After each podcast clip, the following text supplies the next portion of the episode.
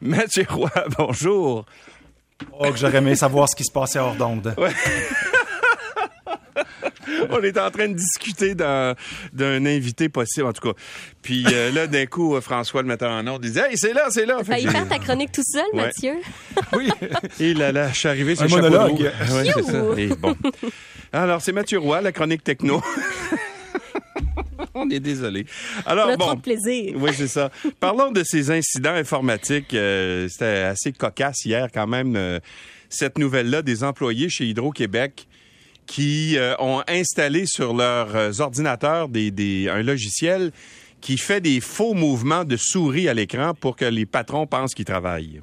En plein ça. Et euh, bon, là, c'est Hydro-Québec qui est sorti, mais je pense qu'il y a eu beaucoup de gens qui ont supprimé ce logiciel qu'ils avaient peut-être sur leur ordinateur aussi partout au Québec. Euh, moi, j'ai trouvé l'article de, Maxime Bergeron vraiment intéressant dans la presse. C'est que, bon, il y a une série d'incidents, tu l'as dit, qui sont liés à ces logiciels qui permettent de faire bouger la souris pour les gens qui travaillent euh, de la maison, donc qui sont en télétravail. faut savoir que, selon Hydro-Québec en ce moment, il n'y a pas eu d'enjeu de cybersécurité ou encore de, de, de code malveillants qui ont été trouvés. Cependant, ce que ce logiciel-là fait, c'est que ça, ça donne l'impression que vous êtes devant l'ordinateur parce que la souris est, est constamment en train de bouger. Euh, ce qu'on apprend aussi du côté d'Hydro-Québec, c'est que si les usages qu'on a fait de ces logiciels-là sont de mauvaise foi, je vois difficilement comment ça peut être autre chose, quoique c'est pas impossible, ben, il va y avoir des mesures disciplinaires, bien sûr, parce que les gens partaient le logiciel, la souris bougeait comme si on était en train de faire du travail, entre guillemets. Elle cliquait sur rien. Elle faisait juste bouger puis donner l'impression qu'il y a quelqu'un qui est devant l'ordinateur. Mais les personnes pouvaient s'absenter. Ce qu'on ne ferait jamais si on était dans un bureau puis à un moment donné, tu pars pendant une heure faire une, je sais pas, faire ton ménage ou tu, refais une brassée ou des affaires de même. Sauf que si tu regardes un écran, quand tu travailles sur un ordinateur, tu fais pas juste bouger ta souris. Là. Tu cliques sur des trucs, tu ouvres des logiciels, tu t'écris, je sais pas. Exact. Ben, en fait, c'est ça qui est probablement détecté. Le fait de faire simplement bouger la souris, ça, ça, ça fait comme certifier qu'il y a quelqu'un devant l'ordinateur. C'est vrai que toi, quand tu es devant l'ordinateur, mais si tu es en train de lire quelque chose puis que le sauf est grand, euh, embarque, tu vas rebouger la souris. Donc, il n'y aura pas eu d'absence de mouvement pendant un certain temps. Euh, ce qui est drôle aussi, c'est que quand on fouille sur Internet, on se rend compte qu'il y en a des tonnes, des logiciels comme ça. Nous autres, on utilisait ça dans le temps. Euh, c'était, on avait des bandeaux publicitaires qui étaient affichés sur un navigateur web en échange d'une connexion plus rapide à Internet hmm. Téléphonique. Et euh, ça nous prenait, on gagnait des crédits, je pense, plus on passait de temps à être exposé à ces pubs-là. America Online faisait ça? Ah, a un genre de truc comme ça, Louis. C'est AOL. Écoute, je me souviens pas exactement, mais je me souviens qu'il y avait ça. Il y a beaucoup de gamers aussi qui connaissent ça. Mm. Puis il y a même aussi, tu sais, euh, j'avais vu des techniques. Moi, c'était juste un ventilateur ben qui, tournait comme ça, qui faisait bouger clavier et tantôt souris. Donc, euh, c'est pas d'hier. Ce que je trouve drôle, c'est que là, ben, c'est comme si c'était c'était le grand public qui découvrait ces micro-logiciels. Ouais, bon, les, voitures Tesla, euh, puis la conduite autonome, c'est bien beau, là.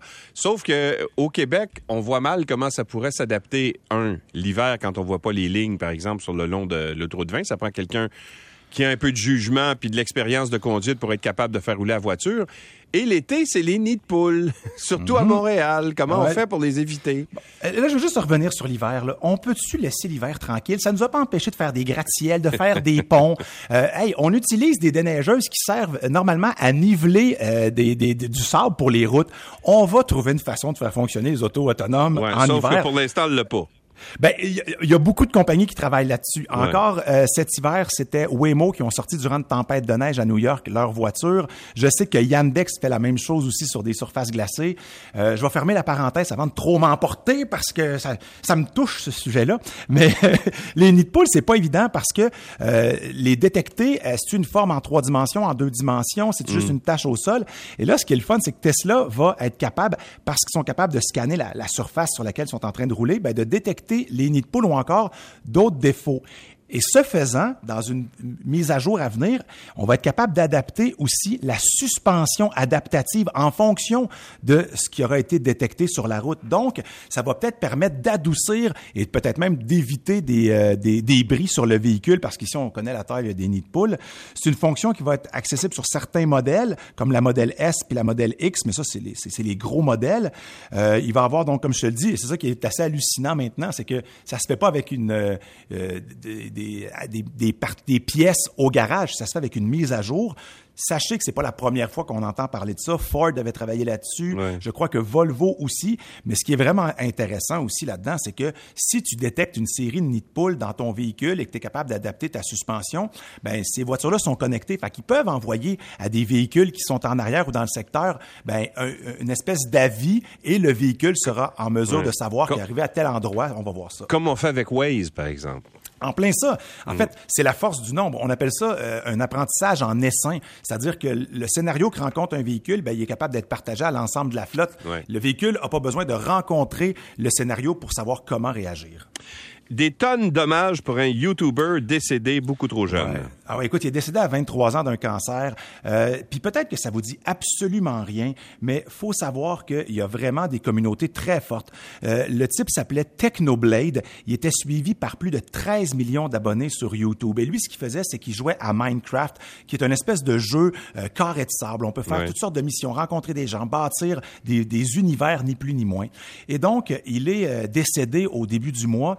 Et évidemment, la communauté est en deuil et le développeur de Minecraft a décidé de souligner son apport au jeu, puis écoute, son, passage sur Terre avec un élément, euh, si tu veux, dans l'espèce de menu ou encore la, la jaquette du jeu euh, dans, son, dans une nouvelle version de Minecraft, c'est qu'on va voir une espèce de, ça a l'air bizarre comme ça, mais une espèce de cochon avec une petite couronne positionnée dans l'arrière de l'écran de chargement. C'était la signature de Technoblade. Et lui, avant son décès, il avait écrit une lettre que son père a lue et euh, ils ont fait une vidéo YouTube avec ça et cette vidéo est déjà vue à plus de 57 ah millions de fois. C'est vraiment touchant. Il, s'excuse d'ailleurs d'avoir autant commercialisé son image en précisant que ça a offert la possibilité à ses frères et ses sœurs d'aller à l'université avec les revenus engendrés par ça. Mm. Mais il fait aussi, euh, je veux dire, il se livre de manière vraiment très touchante. Je vous en ai monté un petit extrait, je pense qu'on peut l'écouter. Hello everyone. Technoblade here. If you're watching this, I am dead. If I had another hundred lives, I think I would choose to be Technoblade again every single time, as those were the happiest years of my life. I hope you guys enjoyed my content and that I made some of you laugh. And I hope you all go on to live long, prosperous, and happy lives. Because I love you guys. Technoblade out. Ah ouais, c'est un peu triste quand même, parce qu'il dit si vous entendez ce message, c'est que je suis mort. Euh, donc, c'est ouais, lu par. Faut savoir que c'est lu par son père. Il dit j'espère que je vous aurai diverti et amusé. Je vous souhaite une, une belle vie. Puis honnêtement, euh, si c'était un artiste musical qui était décidé, décédé euh, à un si jeune âge ou un artiste euh, du cinéma, c'est sûr que ça ferait les manchettes. Ici, c'est quelqu'un qui était suivi par 13 mm. millions de personnes. C'est pas rien. Mm. Et la, la, popularité de sa vidéo, ben en témoigne. 57 millions d'abonnés puis des partout. Donc, euh, si vos enfants sont amateurs de Minecraft, ils connaissent probablement Technoblade. Alors, je voulais juste faire une petite, parenthèse ce matin. Et belle avancée photographique pour un nouveau téléphone. Lequel? Ah ben c'est ça. je vais te nommer, je vais te donner quelques détails, Louis, puis je vais te laisser faire le restant de la chronique. Alors, il s'agit du Xiaomi 12S Ultra. C'est une compagnie chinoise dont j'ai déjà parlé dans le passé parce qu'ils sont arrivés au Canada en même temps que Huawei. Évidemment, on connaît l'histoire de Huawei. Ils sont devenus très populaires et par la suite ont été euh, mis en punition. Et là, Xiaomi a un, développé un partenariat avec Leica, qui euh, fabrique notamment des appareils, mais surtout des lentilles. Mm-hmm. C'est aussi le nom de mon chien, soit dit en passant. Ah, ben c'est pour ça que tu vas faire le, restant de la chronique. Alors, c'est un capteur Sony, attention Louis, de 1 pouce qu'on retrouvera dans l'appareil. Mm-hmm. À vous. Alors, ben, un capteur d'un pouce, c'est un, un, grand capteur qui permet d'avoir une très, très haute résolution. Alors, c'est dans les téléphones, tu n'as jamais ça. Là. Normalement, tu as ça dans des appareils photo euh, pleine grandeur, là, comme euh, des réflexes pleine grandeur, comme euh, par exemple le D800 ou encore euh, les appareils photo professionnels. Voilà, on dit que c'est en plein ça. Jusqu'à date? Ben non, ben écoute, c'est toi qui connais mieux ça que moi. Là. Moi, j'ai, moi, quand j'ai vu ça, j'ai dit, ah, je vais juste dire deux, trois affaires, puis Louis va faire la chronique. Je chercherai pas davantage. Mais les cas, c'est, probablement la, une des marques d'appareils photo les plus, euh, qui fait les appareils photo de plus grande qualité, en fait. et, la, qualité des lentilles aussi est extrême. Ben voilà, c'est parce que tu as beau avoir le meilleur des capteurs, si ta lentille est en plastique et pas en verre, ça va avoir un effet euh, assuré. Mais là, euh, même si le lancement et la proposition a été faite qu'en Chine seulement pour l'instant, je tiens à vous en parler parce que c'est vers ça qu'on s'en va, parce que la photo, c'est le terrain de prédilection en ce moment des téléphones. On veut se rapprocher le plus possible de ces appareils dont tu as parlé, les appareils réflexes, les gros appareils qui font clic-clic quand on pèse sur, euh, sur le déclencheur. et on, on, veut littéralement aller euh, rattraper ce que euh, Samsung a fait avec son mhm. Samsung Galaxy S22 Ultra, puis le iPhone 13 Pro Max. Donc, on veut s'en rapprocher. Dans ce cas-ci, on est presque en train de les dépasser parce que sur papier, et j'ai hâte de voir les analyses que les, les YouTubers techno en feront, mais sur papier, ça devrait donner quelque chose de franchement intéressant, autant pour la vidéo que pour euh, la photo. c'est un, L'autre question, c'est est-ce que c'est une compagnie chinoise, est-ce que ça pose les mêmes problèmes que les Huawei? Euh, en termes de sécurité? Huawei est un peu le paratonnerre de toutes ces compagnies-là, hein, parce qu'on voit quand même pas mal de compagnies euh, qui euh, arrivent à, débarquer ici sans trop de difficultés en techno. Là. Xiaomi en est une. Xiaomi, c'est pas tous les produits qui sont disponibles au Canada, mais des fois, en les commandant, on est capable de, les avoir. La compagnie DJI est une compagnie chinoise qui semble pas non plus euh, s'attirer les foudres, la compagnie de drones notamment, mm-hmm. mais aussi de, de caméras. il y a Insta360 qui est là aussi. Donc, il y a quand même quelques compagnies chinoises qui qui, euh, justement, euh, vont euh, montrent, en tout cas, patte blanche davantage que, que Huawei. Là. Bon, alors j'ai hâte de voir l'analyse qu'on fera de ce téléphone-là, parce qu'effectivement, les spécificités semblent intéressantes. Je vois l'appareil, mais dire une chose, la, lentille derrière, c'est gros, hein? On, la voit, hein? On la voit. C'est dur de ben, passer à côté je trouve ça presque plus design que certains téléphones un peu asymétriques. Quand tu les regardes de dos, comme le iPhone, euh, où les caméras sont vraiment d'un seul côté, ce qui fait que quand le téléphone est à plat, ben, il a tendance à balloter un peu si on essaie de, de, de, lui toucher sur une surface plate. Mm. Donc moi, la, la, symétrie de ce téléphone-là me plaît. C'est le 12S Ultra. Xiaomi, c'est X-I-A-O-M-I. Donc euh, voilà pour, euh, pour les intéressés. Monsieur Roy, merci beaucoup. À demain très belle, euh, très belle fin de chronique, Louis. Félicitations. Oui, merci. Bye. Salut. Sur l'autoroute 20, qu'est-ce qui se passe?